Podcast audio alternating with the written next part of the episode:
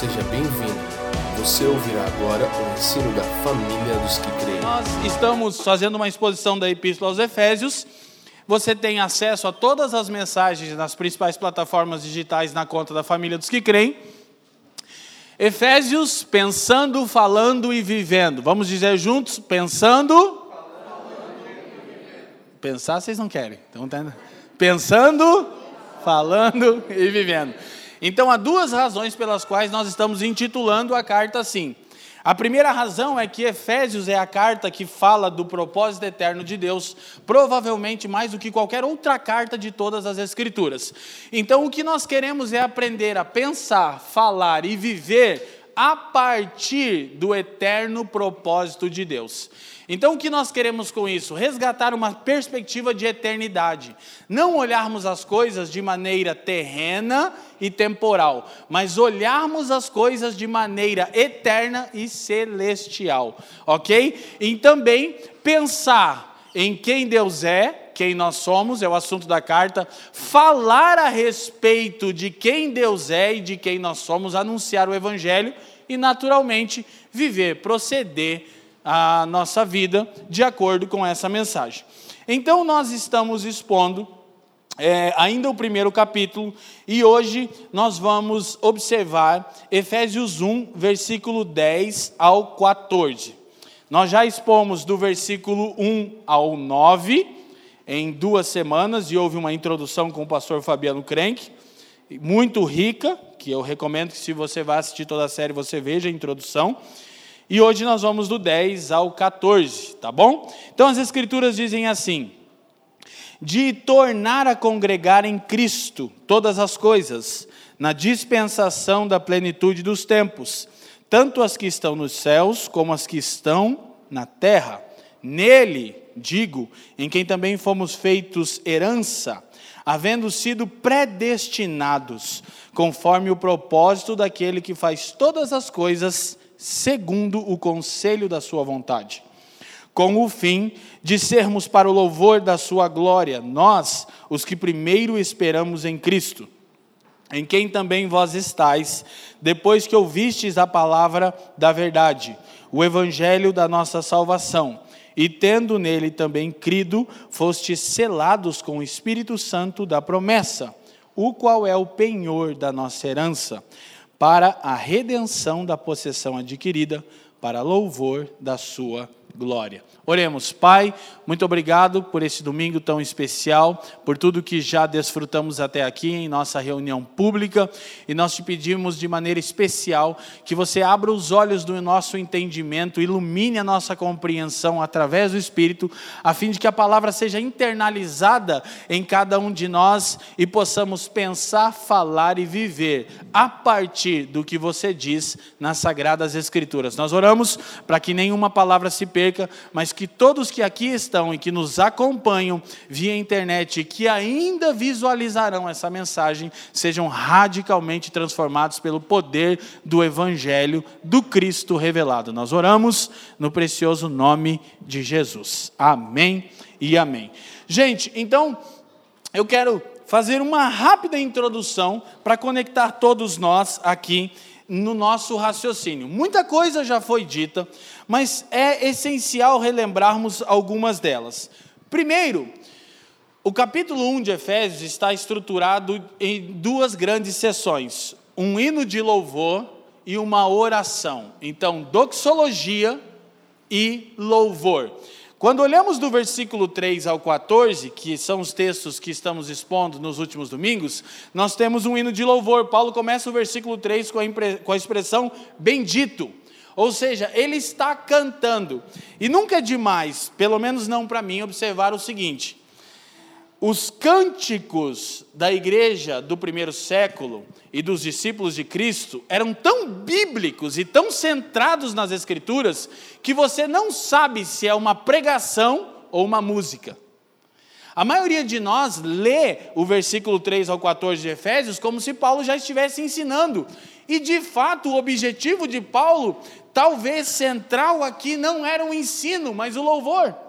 Ele diz: Bendito o Deus e Pai de nosso Senhor Jesus Cristo. Ele está em espírito de adoração, mas a tanto conteúdo doutrinário aqui que você não sabe se isso aqui é um curso de teologia ou é uma canção, mas é uma canção.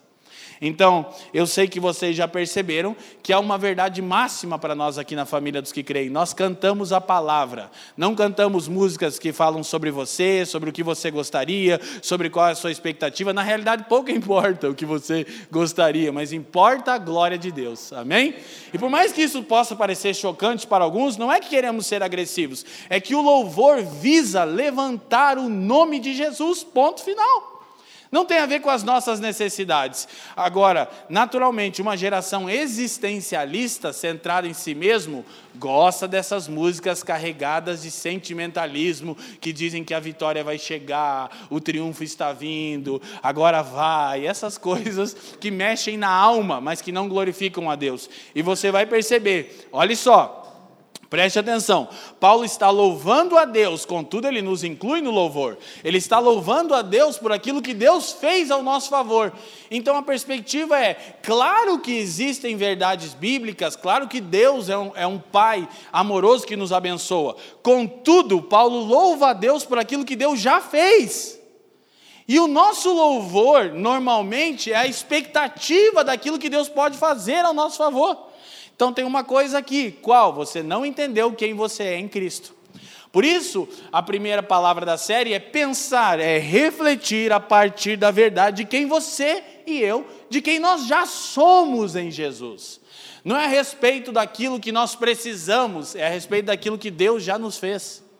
Ok? Então nós passamos a acessar isso. Na semana passada eu disse como Paulo vai fazer um hino de louvor que envolve a obra de Deus em Cristo. Semana que vem a gente vai falar de 15 a 23. Então, basicamente, Paulo está dizendo que Deus escolheu o seu filho para ser o soberano de todo o universo. E em sua bondade, ele escolheu no seu filho um povo para si mesmo. Graças a Deus, amém? Porque Deus não escolhe você e a mim, Ele escolhe Jesus, e eu e você em Cristo. Tudo que somos, somos em Cristo, fora de Cristo somos desprezíveis. Ok? Então, Paulo está fazendo essa menção e ele nos insere nisso, e ele está falando a respeito da glória de Cristo, mas há uma chave aqui, pois o capítulo está, versículo 3. É, na verdade, a gente podia fazer três sessões. Primeira sessão, apresentação e saudação, verso 1 e 2. Segunda sessão, hino de louvor, versículo 3, 13, 3, perdão, ao 14. Terceira sessão, Intercessão, oração, versículo 15 ao 23. Tudo é a respeito de Cristo, mas há uma chave. Como que eu acesso essas verdades a respeito de Cristo? Por meio das disciplinas espirituais. É por isso que nós congregamos, é por isso que nós oramos, é por isso que nós lemos as Escrituras. Escute, as disciplinas espirituais não mudam a Deus. As disciplinas espirituais posicionam o nosso coração para acessarmos tudo aquilo que em Cristo já nos foi dado. Uma coisa eu aprendi desde cedo, e aqui tem muitas pessoas do início da minha conversão, a minha família aqui convidada especial, um deles é o Denis, que liderava o louvor, que foi o cara que me deu minha primeira Bíblia de estudo. E uma coisa eu aprendi desde cedo, cara, por que, que você ora tanto? Porque eu amo a Deus, cara. Ninguém nunca, nunca o pastor disse para mim, você precisa orar. Não precisava. Ele dizia até, cara, volta um pouco mais cedo do monte, que vocês passam quase todo dia lá. Né? Eu dizia, mas pastor, aqui tá legal. Ninguém nunca disse para mim, olha, leia a Bíblia. Não, ninguém não. Minha mãe disse para mim que eu tinha que ler a Bíblia quando eu era convertido. Depois que eu converti, eu entendi que eu, cada vez que eu me inclinava a Deus, eu acessava o que já era meu. Eu não estava tentando amolecer o coração de Deus. Eu estava tentando posicionar o meu coração onde o coração de Deus está. Quem está me entendendo? Amém? Então, as disciplinas espirituais não mudam a Deus elas posicionam o nosso coração para recebermos e para participarmos de tudo isso que Paulo está falando a respeito de Jesus. Então, há três grandes estruturas aqui. Nós vimos na semana passada. Paulo, é, o Fafa bem botou isso na primeira mensagem dele. Efésios vai falar várias vezes de uma perspectiva tríplice do Deus que é triuno, do, do passado, presente e futuro. Então, quando nós olhamos do versículo 3 em diante, Paulo está organizando as coisas da seguinte maneira: eleição, a bênção no passado. O que aconteceu no passado? Olha o versículo 3, 4, por favor, Amanda. O verso 4: Como também nos elegeu nele antes da fundação do mundo. Eu não vou deixar de falar isso porque eu quero ser bem prático na mensagem. Se todos nós que estamos em Cristo entendêssemos que fôssemos, fomos eleitos, escolhidos por Deus antes da fundação do mundo, não teríamos problema de aceitação. Porque pouco importa o que as pessoas pensam de mim, porque quando Deus me escolheu, o mundo nem existia. Então eu não preciso me tornar agradável ao mundo, ao contrário. É eu que tenho que suportar o mundo, porque eu sou antes dele, quem está me entendendo? Então eu não preciso ter essa crise existencial eterna, porque Deus me elegeu. Então, eleição é a bênção no passado. O que Deus fez por você e por mim antes nos escolheu. Amém? Nos elegeu nele. Eu sempre digo, e um dos capítulos do meu livro eu inicio com aquela poderosa frase de Charles Heldon Spurgeon, o príncipe dos pregadores, quando Spurgeon diz o seguinte: Eu creio na doutrina da eleição, porque se Deus não tivesse me escolhido, eu certamente não teria feito. Por quê? Posso falar de mim mesmo, olhando para o estilo de vida que eu vivia, não parecia que eu queria escolher Deus. Embora no começo eu jurava que era eu que tinha escolhido, depois eu descobri que Jesus disse: Não foram vocês que me escolheram. Antes eu escolhi a vós. Então Spurgeon diz: Eu creio na doutrina da eleição, porque se eu não tivesse, se Deus não tivesse me escolhido, eu certamente não teria feito. Aí ele diz assim, ó: Eu creio na doutrina da eleição, no fato de que Deus me escolheu antes de eu nascer, porque após isso ele certamente não teria feito. E ele diz assim: E eu creio na doutrina da eleição, pois eu nunca encontrei em mim motivo algum que justifique ser tão amado assim. Então, qualquer cristão sincero e bíblico é obrigado a crer na bênção do, passado. Qual? A eleição. E essa também é talvez a verdade mais gloriosa a ser dita. Deus me escolheu na eternidade passada. Minha salvação não depende do meu desempenho. Amém? Porque se dependesse, quem aqui estaria salvo? Você que está 15 anos no Evangelho, não é o cara que não está ainda. Se dependesse de você, você estaria salvo? Não. Agora, o grande problema é que nós esquecemos que nós fomos eleitos para sermos santos e irrepreensíveis diante dele em amor. Então, olha só, qual é a evidência de alguém eleito? Santidade e amor. Ele não apenas é irrepreensível, anda em santidade, como é amável. Olha outra verdade que a eleição nos ensina: amor para com o próximo. Porque se você entender, como Spurgeon entendeu, como eu entendo, um cara como eu, totalmente rebelde a Deus, totalmente desrespeitoso a pai e mãe, fui eleito para ser parte da família de Deus, eu guardei comigo uma coisa: que direito que eu tenho de me ofender com alguém? Se eu passei uma vida inteira ofendendo a Deus e ainda assim fui recebido como filho, pouco importa o que as pessoas fazem para mim, a bênção da eleição eu estendo, ela se externaliza em misericórdia para com o outro. Quem está me entendendo? A bênção da eleição não nos leva a pensar que somos uma elite espiritual. Nos leva a refletir que se Deus não tivesse nos escolhido, certamente nós não teríamos feito. E, portanto, nós tratamos as pessoas de maneira amável e misericordiosa. Amém? É verdade, demora um tempo para a gente chegar nisso, Manu, mas chega, a gente apanha, apanha, apanha, apanha, apanha e aprende a amar como Jesus, né? Então, é, a eleição é a bênção no passado. Próximo versículo 5 o que Deus faz agora? E nos predestinou para sermos filhos de adoção por Jesus Cristo para si mesmo, segundo o beneplácito da sua vontade. Escuta, adoção é a bênção no presente. O que Deus fez no passado, nos elegeu. O que Deus faz agora, nos adota. E eu sempre digo o seguinte: a adoção, ela transmite um nível mais radical de amor do que a paternidade biológica. Traduz, Leandro.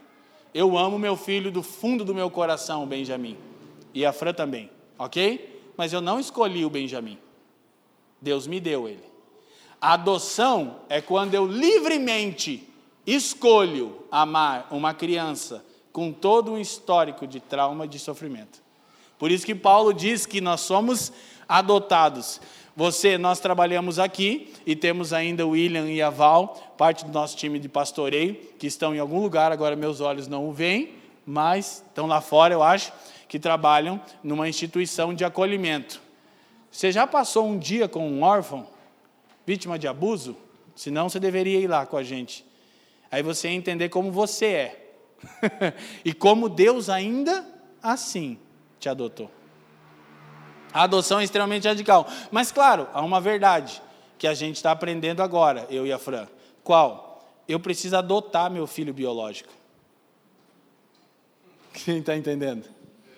E a gente está no processo de adoção. Quem está me entendendo? Porque ela traduz melhor o Evangelho. Então, é quando você escolhe livremente amar sem nenhuma expectativa de retorno. Você só ama. Por que ama? Porque primeiro foi amado. Quem está me entendendo? Então digam comigo: eleição, a bênção no passado, adoção, a bênção do presente. Então Deus nos elegeu e nos adotou. E aí nós vamos ver que a bênção no futuro está a partir dos versículos que nós lemos hoje. A bênção da unificação. Projeta lá para nós. Unificação, a bênção no futuro. Então o que a carta está nos ensinando? Que Deus está conduzindo seu eterno propósito desde a eternidade passada ao se desdobrar no tempo que se chama hoje e ao se estender para a eternidade vindoura. Eu não deveria usar o versículo que eu vou usar, porque ele é da exposição daqui dois domingos, mas eu vou usar. Efésios 1,4, Paulo diz que Deus nos elegeu antes da fundação do mundo. Vamos chamar isso de eternidade passada. O mundo nem existia e Deus me escolheu ok? Mas em Efésios capítulo 2, por favor, Amanda, versículo 7, eu não vou entrar aí nessa praia que ela não é minha, mas só vou usar esse texto para mostrar. Efésios capítulo 2, versículo 7. Vamos lá, senão eu leio aqui. Paulo vai mostrar a segurança do plano de Deus para com aqueles que Deus elegeu. Olha só, então se a gente juntasse os dois versículos, Efésios 1, 4 e 2, 7, ficaria assim, ó. Eu vou ler um quadro, deixa esse aqui, pode deixar. Olha lá. Ó. Como também nos elegeu nele antes da fundação do mundo, para que fôssemos santos e irrepreensíveis diante dele em amor. 7, 2, 7. Para mostrar-nos séculos vindouros a suprema riqueza da sua graça pela sua bondade para conosco em Cristo Jesus. Peraí, peraí, peraí, peraí. Então Paulo diz que Deus me escolheu em Cristo antes da fundação do mundo, na eternidade passada. Para quê? Para mostrar na eternidade por vir, nos séculos vindouros, sua bondade e graça para comigo. Sabe o que Paulo nem passa pelo tempo que nós achamos que é tudo. A gente pensa que a existência humana é tudo. Paulo pula de um para o outro. Ele nos elegeu na eternidade passada para mostrar na eternidade por vir sua graça para conosco. Qual é a segurança que nós temos da obra de Deus toda? Que ele não só me elege antes, ele garante o depois. Glória a Deus. Então, por isso que no presente nós somos adotados, ok? Então, eleição, bênção no passado, adoção, bênção no presente, unificação, de novo ali, a bênção no futuro. Como eu estou expondo isso de uma maneira um pouco diferente, que eu sempre faço, eu quero só mostrar o que Paulo vai chamar de bênçãos espirituais. Nós estamos olhando aqui, mas de uma maneira um pouquinho diferente, mas eu sempre gosto de mostrar. Pode o versículo 3 de novo, Amanda. 1, 3. Bendito Deus e Pai de nosso Senhor Jesus Cristo, qual nos abençoou com todas, leiam para mim, Então se liga de novo na coisa. Contudo, não ficou faltando nada. Essa é a dificuldade dos crentes, acessarem essa verdade. Por meio do quê? Das disciplinas espirituais. Quanto mais tempo eu passo com a palavra de Deus, quanto mais tempo eu passo em louvor, quanto mais tempo eu passo em comunhão com os santos, quanto mais tempo eu passo em oração, mais isso é internalizado em mim. Eu não tenho falta de nada. Eu não tenho falta de nada. Eu, toda vez eu lembro das mesmas músicas, eu preciso é, melhorar meu repertório. Mas é que eu olhei para a mãe e lembrei de uma canção que eu tenho na mente da mãe cantando em lágrimas, que é muito antiga, que é Porventura lhes faltou alguma coisa, que é a pergunta que Jesus faz para os discípulos. Nada disseram eles. Eu tenho na mente minha mãe cantando com gratidão. Eu aprendi uma coisa: não me falta nada. E olha que em alguns momentos da nossa vida a gente poderia dizer que, humanamente falando, faltou bastante. Mas quando eu tenho a percepção que eu fui alcançado, no caso ali do Ford K também, é, alcançado pela misericórdia de Deus, é, pode pôr de novo se precisar. Então eu fico convicto disso. Agora, quais são as bênçãos espirituais? Verso 4. Eleição, diga comigo, eleição. eleição. Verso 5 Adoção, digam comigo, adoção. adoção. Verso 7. Olha lá. Em quem temos a redenção, diga comigo, redenção. redenção. Verso 9. Nos, é, Fazendo-nos conhecer o mistério da Sua vontade, ou seja, revelação. E aí, verso 14. O penhor da nossa herança, que é o Espírito. Então, diga comigo, penhor. Quais são as cinco bênçãos espirituais? O que Deus nos deu em Cristo? Ele nos elegeu, nos adotou, nos redimiu, revelou a sua vontade e nos deu o seu espírito. Então diga assim: Deus me elegeu, me adotou, me redimiu, revelou-me sua vontade e me deu o seu espírito. Pensa se você consegue pedir alguma coisa para ele agora. Pede aí a vitória com sabor de mel, irmão. Faz sentido? Você foi eleito, adotado, redimido, recebeu revelação e tem o Espírito de Deus. Te falta o que mesmo? Vergonha na cara. Isso eu não tenho dúvida que falte. Mas glória a Deus. Então, agora sim, Paulo passa a falar da unificação. O que acontecerá no futuro? Ele diz no versículo 10, projeta para nós de novo, 1:10. Ele diz: para a dispensação da plenitude dos tempos, fazer convergir em Cristo todas as coisas, tanto as que estão nos céus como as que estão na terra. Eu preciso que você tenha em mente o seguinte: eu quero fazer uma abordagem um tanto filosófica e contemporânea desse texto. Qual é uma das tantas bênçãos da unificação, de entendermos o que você quer dizer com unificação?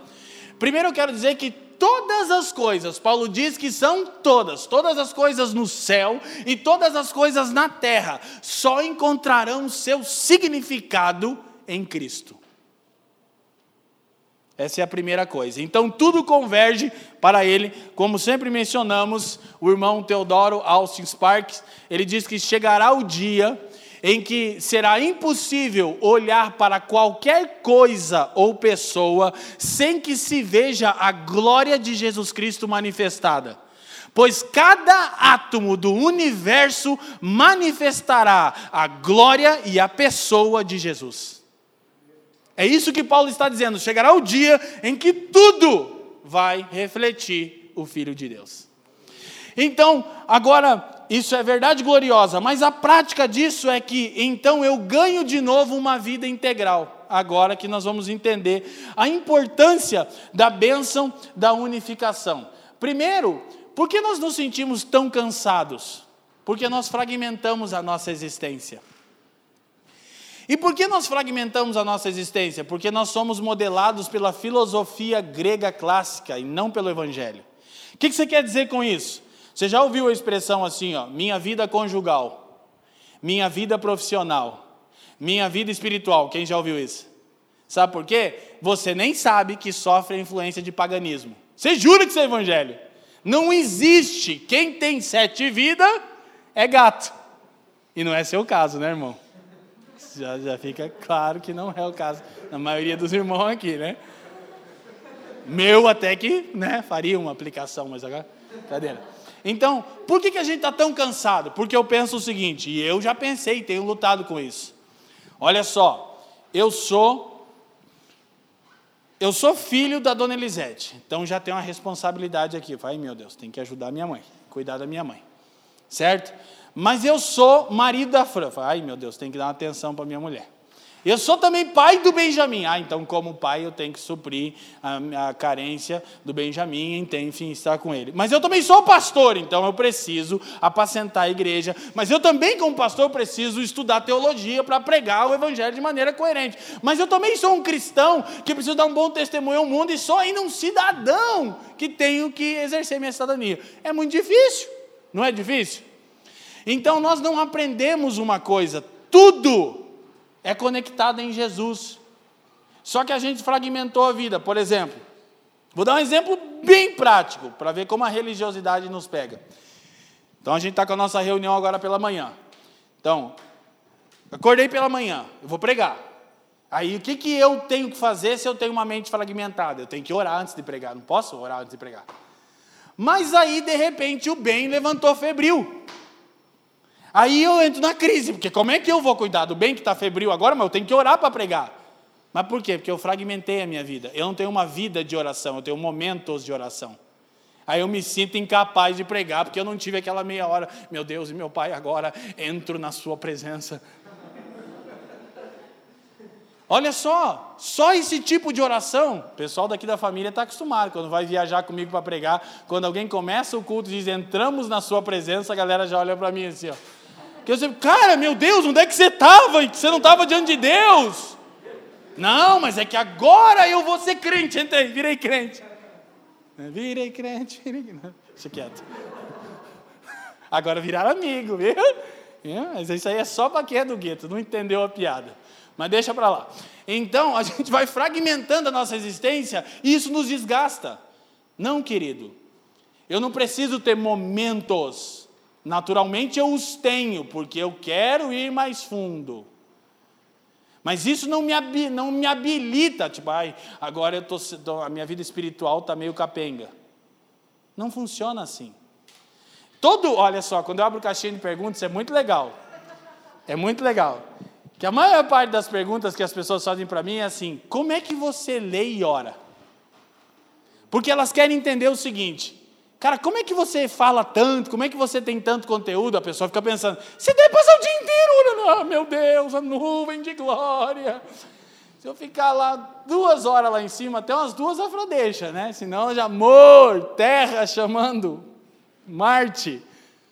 Não, querido, é que as pessoas não entendem o que é ser integral. Então, de repente, eu tive um dia muito atarefado certo? E aí eu nem tomei as escrituras e nem tive um tempo ali de contemplação. Eu não fico culpado, eu não deixei de ser crente. Assim que eu tiver oportunidade, ninguém vai precisar falar para mim. Eu vou mergulhar. Porque eu sinto a necessidade, mas não é porque eu. Então você vai quebrando a sua vida. Qual é o nome desse pensamento filosófico? Isso é dualismo. E daí isso vai gerando várias coisas na nossa existência. A primeira é a fadiga. Mas eu quero que você perceba que Paulo diz que todas as coisas. Não, pode ir a primeira citação lá. Paulo diz que todas as coisas estão convergindo para Cristo. Então isso está totalmente contra o pensamento pós-moderno. É, a próxima, Amanda, agora. Em clara oposição ao niilismo ou ao existencialismo, estruturas filosóficas que afirmam não haver sentido algum para a história, esta escritura declara abertamente que a história avança firmemente para um objetivo glorioso. Ok? Então, quando Paulo diz que todas as coisas estão convergindo em Cristo, ele está em direta antítese ao pensamento que diz que não há sentido na existência. Esses, essas duas estruturas filosóficas tampouco existiam na época de Paulo, mas elas são frutos do pensamento daquela época. Então, o niilismo, oriundo de Friedrich Nietzsche, o pensamento da palavra latim nihil, nada. Então, é, a, a, a melhor filosofia que a gente produziu nos últimos 80 anos é a filosofia do nada. Para que serve a vida? Para nada. Por isso, por isso, se há esse estímulo para um estilo de vida desconexo. Tipo, cara, tem sentido nenhum. Não estamos indo para lugar nenhum, não viemos de lugar nenhum. Na verdade, os filósofos ainda diziam que a existência é sofrimento, né? É só sofrimento. Então alivia o sofrimento. Como? Entrega-se ao seu bel prazer. E aí, o existencialismo, que é um pensamento que tenta melhorar e superar o niilismo, O niilismo diz: não há sentido em nada, não há nenhuma razão para existir. O existencialismo diz: não, isso é muito ruim. Engraçado, é o diabo contra o satanás. Né? Não, isso aqui é muito ruim. Então aí os existencialistas já falaram o seguinte: não, há sentido sim. O que? Na sua existência. Então o que, que dá sentido para você? Sua existência. Então você precisa construir sua própria jornada, construir sua própria história. Por meio do que? Dos seus impulsos. Pega alguns pensamentos emprestados do niilismo, que o Nietzsche chamava de vontade de potência. O que é a vontade de potência? O Nietzsche dizia: não adianta ficar dizendo que você não quer se depravar, você quer. Então solta e deixa acontecer naturalmente. que louvor. E aí o Sartre e o Camus, os existencialistas, diziam: a, a, a, o, o, o significado de existir é você ter seu prazer satisfeito. Mas Paulo diz: não. Primeiro, há significado na existência, não é o homem. Por isso esse problema antropocêntrico de um evangelho que o que que é? Eu fico esperando que eu vá no culto e a palavra seja para mim, não vai ser para você, a palavra é para Deus, né? é para a honra de Deus. Se você crê, você é beneficiado. Mas essa ideia que centra o homem como objetivo de tudo. Então, Paulo diz que isso não. Agora, a palavra convergir, que Paulo vai usar lá no texto, ela era usada muitas vezes no sentido original do grego, para quando você juntava várias coisas e apresentava como uma só. Mas outras versões, como a minha, dizem tornar a congregar, tornar a unir. Então significa que todas as coisas outrora eram unidas. Não havia essa diferenciação é, entre é, céu, terra, vida secular, vida sagrada. Isso é fruto do pensamento filosófico do nosso tempo. Então, romper com isso significa estar caminhando em direção para o propósito de Deus. Um dos estudiosos que nós estamos usando de apoio, Francis Folks, próxima citação, ele diz: é uma heresia de nossa época dividir a vida em sagrada e secular. Quem nunca, né? Minha vida secular. Cristo está relacionado com todas as coisas. Assim, todas as coisas só encontrarão seu verdadeiro significado e lugar nele. Então, outro erro comum cometido pelos cristãos, por não entender a bênção futura da unificação, é fragmentar a vida entre, entre sagrada e secular.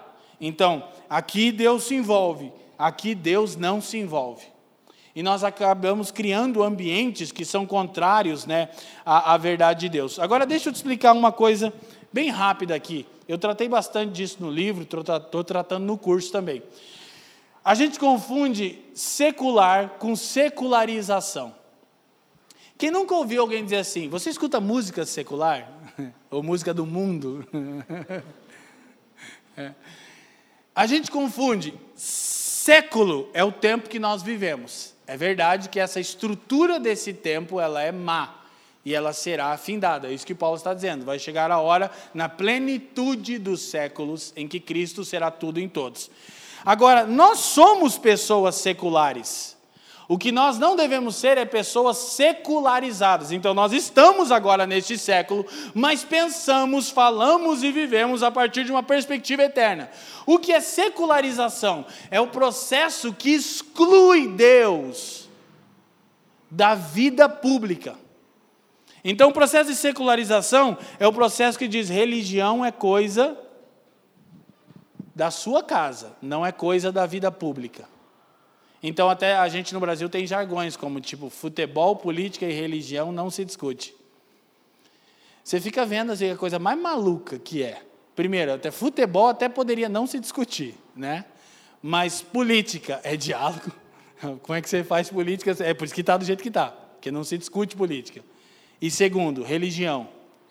A gente deveria discutir religião na arena pública. Ok? Então, o que, que é secular? É ser deste século. O que, que é ser, ser secularizado? É excluir Deus da totalidade da minha existência. Então a gente acaba confundindo isso. A gente acaba cometendo o erro de. Muitas vezes a igreja recua, os cristãos recuam para o âmbito privado para não participarem da secularização e eles acabam ajudando a secularização, porque tem menos influência do cristianismo nas áreas, é, nas áreas públicas. Quem está me entendendo? Na verdade, em vez de a igreja se recuar, ela deveria avançar para todas as áreas e em todas as áreas dar sua opinião a partir do Evangelho. Ok? Mas não vou ficar nisso aqui para não ficar muito confuso agora, a gente vai devagarzinho explicando melhor alguns conceitos, mas eu quero que você entenda mesmo o que é dualismo. Põe lá para nós. Já falei disso mais que uma vez. Dualismo é uma concepção filosófica ou teológica do mundo baseada na presença de dois princípios, ou duas substâncias, ou duas realidades opostas, irredutíveis entre si e incapazes de uma síntese final ou de recíproca subordinação. Então, Paulo diz: chegará o dia em que céus e terra tornarão a ser uma coisa só. Então, se eles tornarão a ser, é porque em algum dia já foram. Então o cristão não vive essa perspectiva secularizada de que existe áreas da minha vida que Deus não se importa.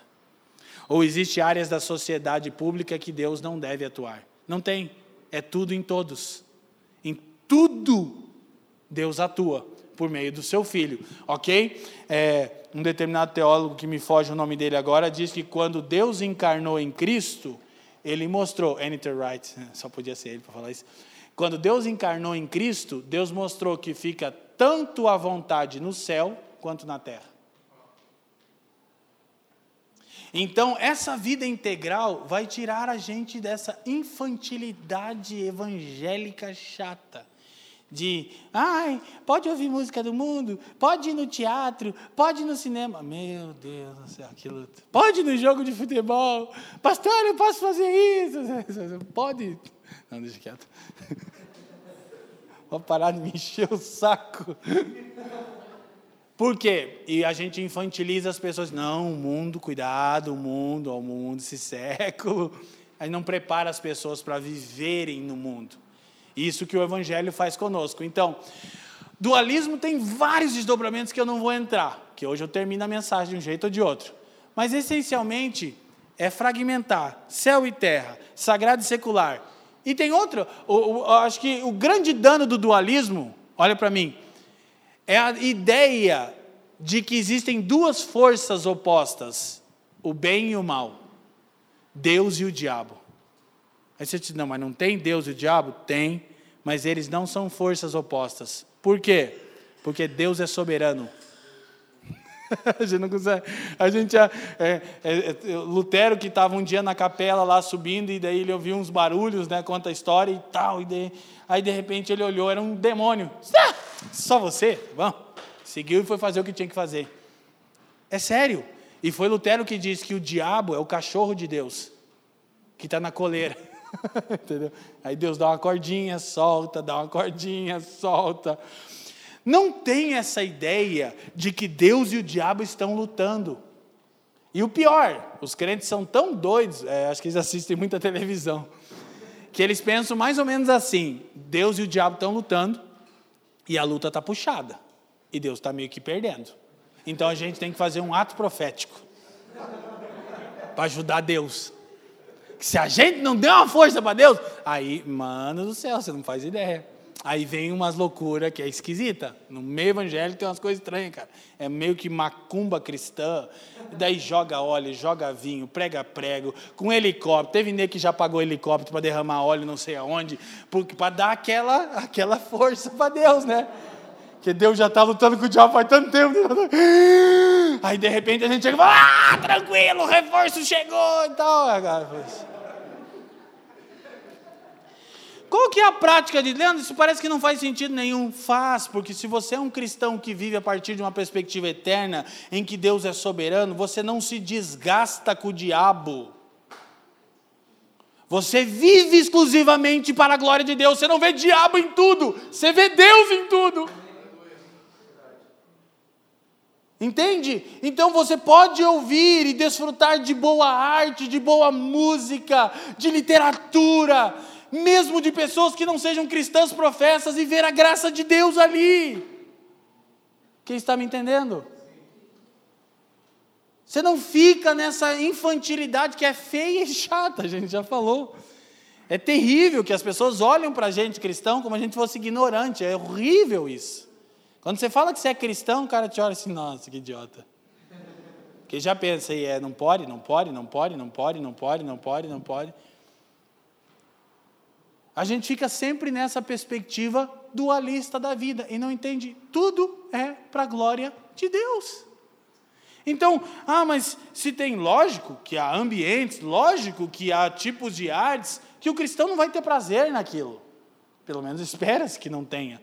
Mas porque ele tem essa capacidade espiritual de dizer não. Isso aqui não faz sentido. A gente já disse aqui várias vezes, vou repetir.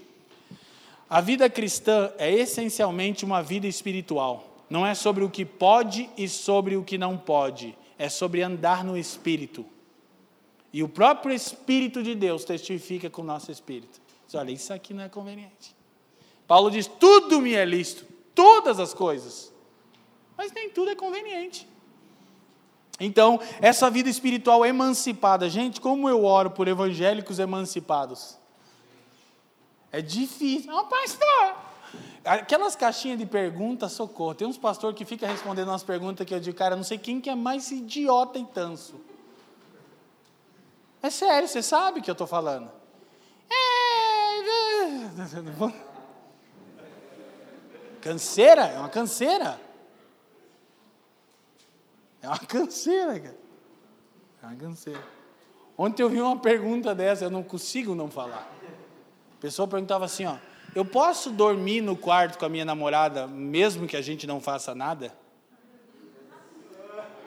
Eu não sei quem é mais tolo, a pessoa que pergunta isso ou o pastor que escolhe aquilo ali para responder. Quando eu abro caixinha de perguntas, segunda-feira é dia da, da, caixinha, é segunda sem lei, né? Pode perguntar alguém. Tem um monte dessas, eu não respondo.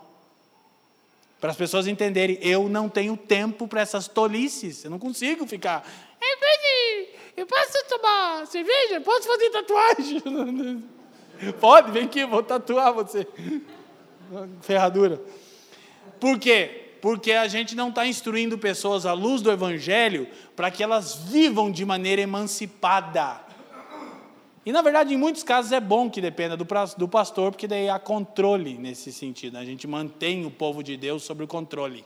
É por isso que muitos pastores, ó, oh, não escuta isso, olha, não fica vendo, porque vai libertar a pessoa do jugo. Quem está me entendendo? Mas vamos lá. Então, isso é dualismo.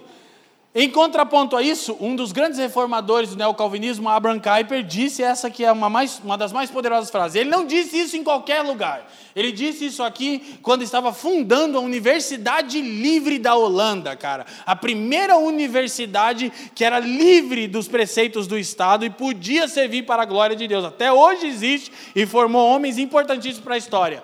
Abraham Kuyper disse: não há um único centímetro quadrado em todo o domínio de nossa existência humana sobre o qual Cristo, que é o soberano sobre tudo, não possa clamar: é meu. Jesus, quando enviou os discípulos, nós vamos terminar essa reunião, ele disse: É-me dado toda a autoridade no céu e na, portanto, go. Vão. É-me dada toda a autoridade no céu e na terra. Não existe um centímetro quadrado da existência que Cristo não diz, é meu. Então não tem nada do diabo, não tem nenhuma área, nenhuma esfera, nenhum tipo de arte que os cristãos não deveriam se envolver. Tudo é para a glória de Deus. Eu tava, eu quero, eu quero inclusive, exclusive, eu quero aqui é, indicar aqui, tá bom? É, a série A Primeira Arte do Brasil Paralelo. Alguém já assistiu? Ainda não? Por favor, Rafa já. É, passei a madrugada assistindo aquele negócio. Brasil para os caras são mais profeta do que a igreja, mano. Eu mandei para você, né, Rafa? Não, mandei? A Primeira Arte do Brasil Paralelo. São três filmes sobre a música. Não, esses caras não são cristãos, tá? Mas aí eles estão falando sobre a música como a primeira arte que a pessoa tem contato. Cara, é fantástico já, que é lindo, muito legal. E aí, com, com, com maestros, é, é incrível, né, Rafa? Top dos tops. Mas aí chega uma hora que eles só falam de um compositor, porque não tem como não falar. Johann Sebastian Bach. E aí, a maioria aqui não sabe quem é. É, é, né? Puxado? Estão ouvindo worship. Eu só quero, só quero, só quero, só quero, só quero, só quero, só quero, só quero, só quero, só quero, só quero, só quero, só quero, só quero. É a criatividade nossa, evangélica. Só que você. É luta, Fafa. Aí é prova. Você não pode falar, mas eu posso. Aí você não sabe que o considerado maior músico de toda a história, Johann Sebastian Bach, desprezado nos seus dias, era um cristão. E quando reencontraram partituras, vocês vão ver isso no filme, só identificaram por uma coisa, que eram partituras de Johann Sebastian Bach, porque em todas as partituras deles, dele, tem as iniciais S, D, G. Só lhe deu glória, somente a Deus toda glória. E aí os caras querem resgatar a boa música no Brasil por causa da, da, do emburrecimento brasileiro, e eles têm que usar um cristão porque não tem como fugir. Porque alguém que entendeu que tudo é para a glória de Deus, e embora existam várias músicas de Bach que ele fala abertamente de Deus e de Cristo, há outras que não, mas que terminam com a expressão somente a Deus glória. Então rompe com essa ideia fragmentada de existência. São pessoas que começam a ter a percepção que se eu, é, independente da função que eu exerça na minha empresa, eu devo exercê-la para a glória de Deus. Porque é tão sagrado quanto o culto que eu presto domingo. Aí as pessoas vão começar a olhar para o funcionário cristão e vão dizer: Cara, você é sensacional. Você não fica no WhatsApp na hora do serviço. Você não reclama de ficar até mais tarde. O que, que você tem? Somente a Deus glória. É como a carta aos Efésios vai terminar, falando que tudo é para a glória de Deus.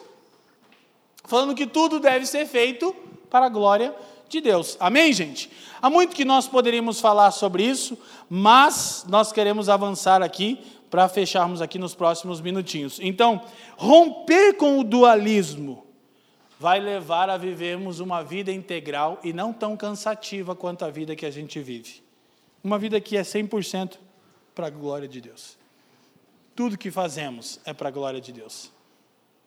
Qualquer tipo de serviço produzido para a glória de Deus. Isso é maravilhoso, não é, gente?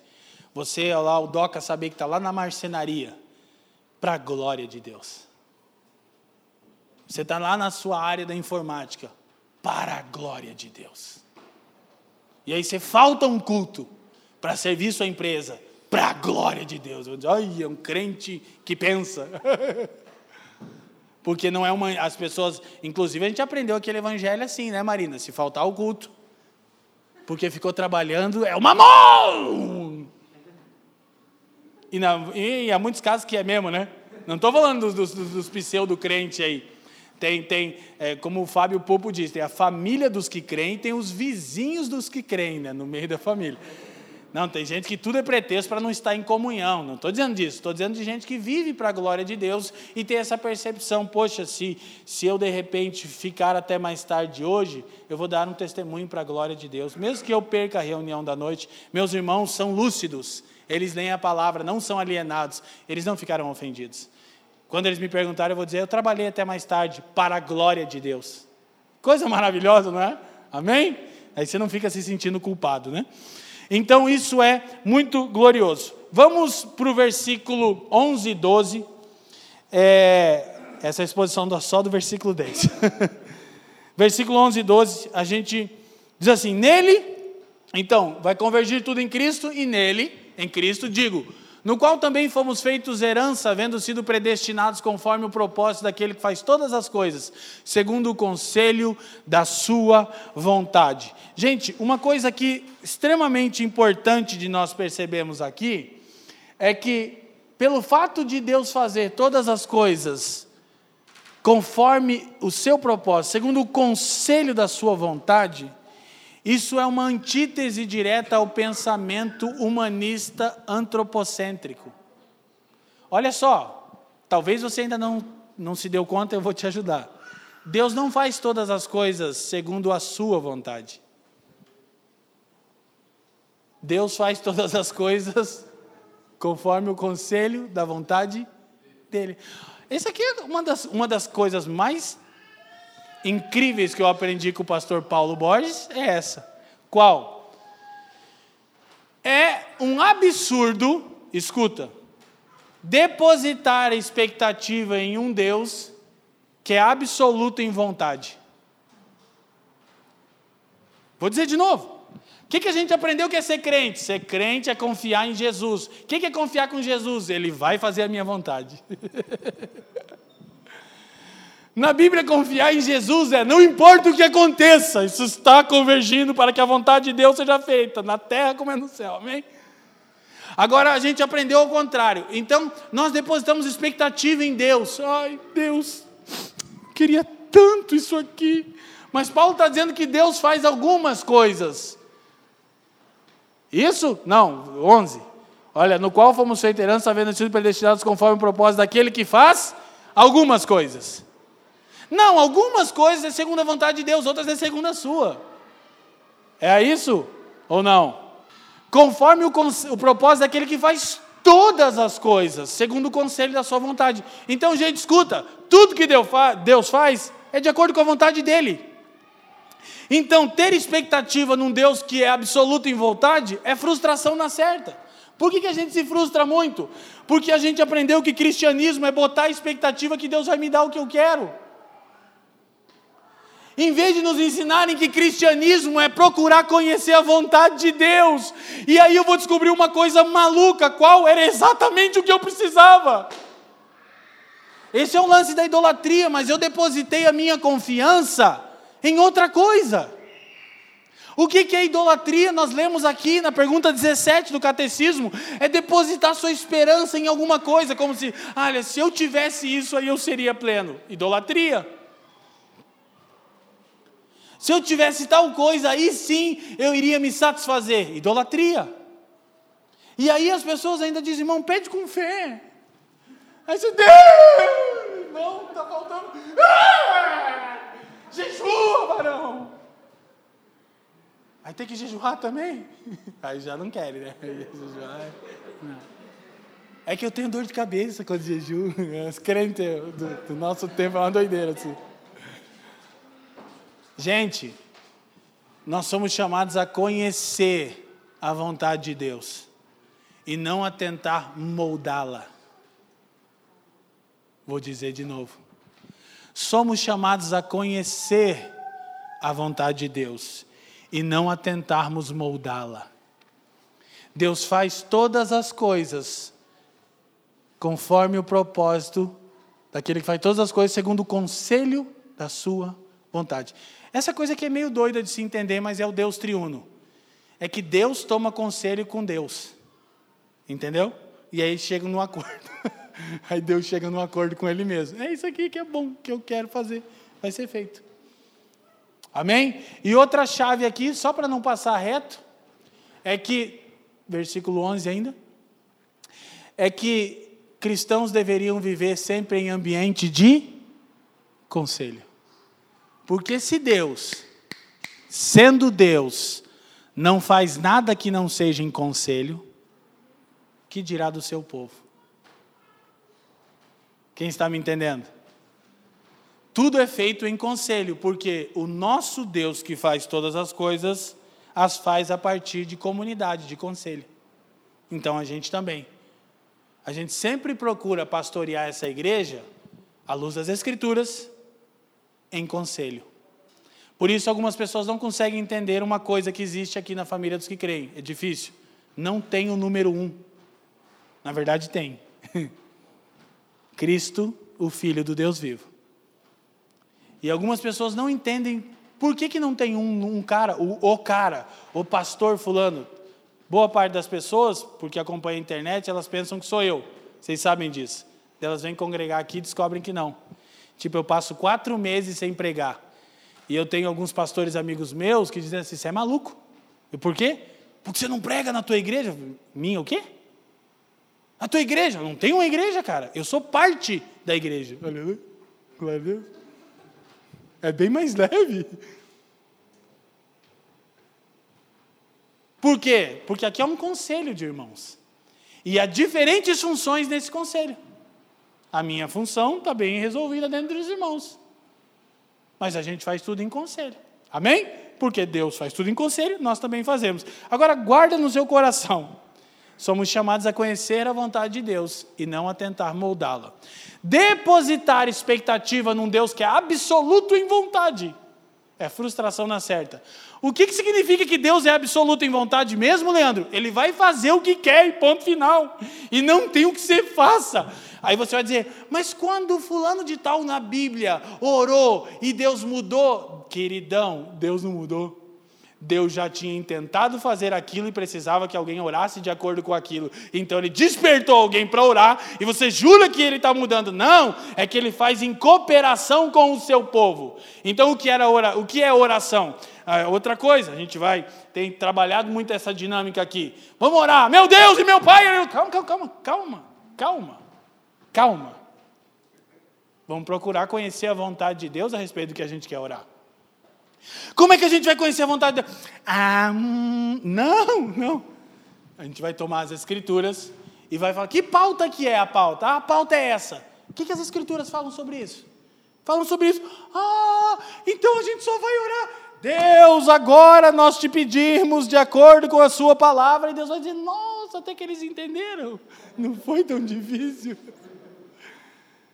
Que tudo que ele faz é de acordo com a sua vontade.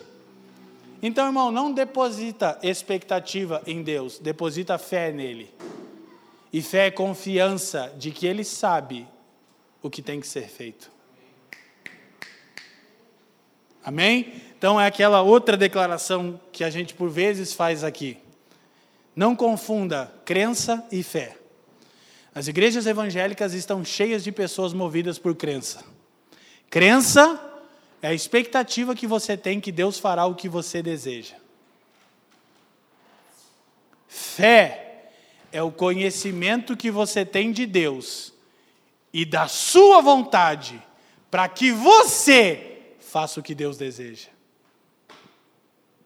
A fé, antes de mover montanhas, deveria ter movido você. Não sei se os irmãos estão entendendo. A fé move montanhas, isso, e move até você. Crença, a expectativa que nós temos que Deus fará o que nós desejamos. Fé, o conhecimento que temos da vontade de Deus para que nós façamos o que Ele deseja. Está cheio de crença, pouquíssima fé entre os evangélicos. E por isso pessoas frustradas, porque elas ficam ouvindo do púlpito que pede, fia, mas pede com mais força. Não está pedindo direito. Quando deveríamos tão somente procurar conhecer a vontade de Deus e não moldá-la. Ô oh, gente, eu demorei para chegar nesse lugar, bastante. Mas depois que você chega, você nunca mais volta a ser um religioso. Porque é leve. Servir Jesus é top. Todas as coisas estão realizadas em Jesus. Ele me elegeu na eternidade passada, para na eternidade por vir mostrar sua bondade para comigo. Então eu só estou curtindo a viagem enquanto obedeço a Deus. Ok? Então não há nada que Deus me peça que seja muito custoso. Outra coisa que nós sempre compartilhamos aqui, para a gente finalizar e eu terminar a mensagem domingo que vem. Gente, eu estou tentando pregar essa mensagem, tem três domingos, vai terminar, domingo que vem eu termino. Olha só, é porque eu, eu, eu sinto que há um, uma inclinação do Espírito para coisas mais práticas hoje. Que a gente quer pensar, falar e viver. Escuta uma coisa: não há nada muito custoso para quem tem perspectiva de eternidade. Não há nada muito custoso para quem tem perspectiva de eternidade. Custa? Não custa nada. O que, que custa? Aquilo que é eterno. Eu acho que foi C.S. Lewis que disse aquela célebre frasezinha de Instagram que tudo que não é eterno é eternamente inútil, correto? Eu nunca li C.S. Lewis, eu já disse isso publicamente, que vergonha, né? Eu tenho todos os livros dele, estou sem tempo, mas ele é uma benção. Então, gente, olha só, o meu pensamento aqui está na seguinte coisa: Qualquer coisa que o Pai nos peça está de acordo com o conselho da sua vontade. Deus pensou bastante para fazer isso. Fica tranquilo, ele já pensou em todas as possibilidades. Ele sabe exatamente o resultado disso. E aí nós podemos nos entregar. Por quê? Porque temos uma perspectiva eterna. Por quê? Porque sabemos que todas as coisas são para a glória de Deus. Todas as coisas, todas as coisas. Nós falamos na semana passada e eu termino falando de novo por causa desse momento. Quem venceu a Covid-19 não é quem saiu do hospital com a plaquinha eu venci a Covid. É quem está em Cristo, mesmo que não tenha saído pela porta da frente do hospital. Porque a nossa perspectiva é eterna. Isso quer dizer imprudência? Lógico que não, nós ficamos nove meses fechados. Está aí outra coisa que as pessoas não entendem. Por que, que vocês ficaram com a igreja fechada nove meses? A igreja não fechou. o prédio aqui não estava funcionando. Mas como assim? Vocês não têm medo? Falei, temos medo que o que, que venha muita gente.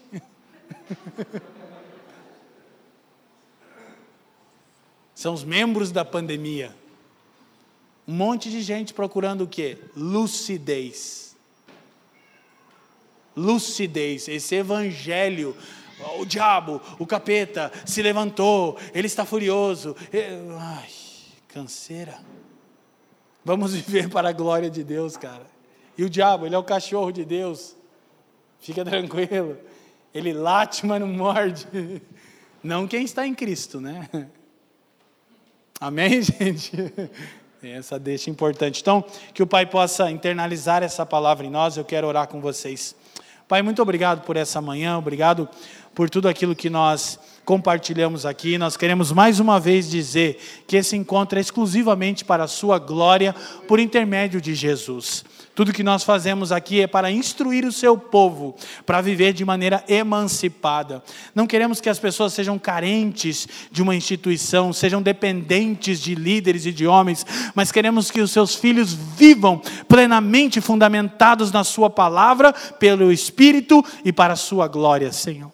É isso que nós te pedimos nessa manhã, que você nos ensine a pensar, falar e viver a partir da Sua vontade. Nós não queremos depositar expectativas em você, Pai, mas nós queremos sim procurar conhecer Sua vontade todos os dias, a fim de experimentá-las, que ela é boa, perfeita e agradável, e, e constatarmos aquilo que o salmista nos diz: provai e vede, o Senhor é bom.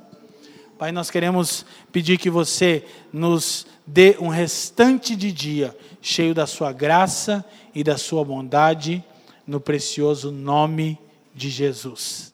Amém e amém. Obrigado por nos ouvir. Para mais informações, visite famíliadosquecreem.com.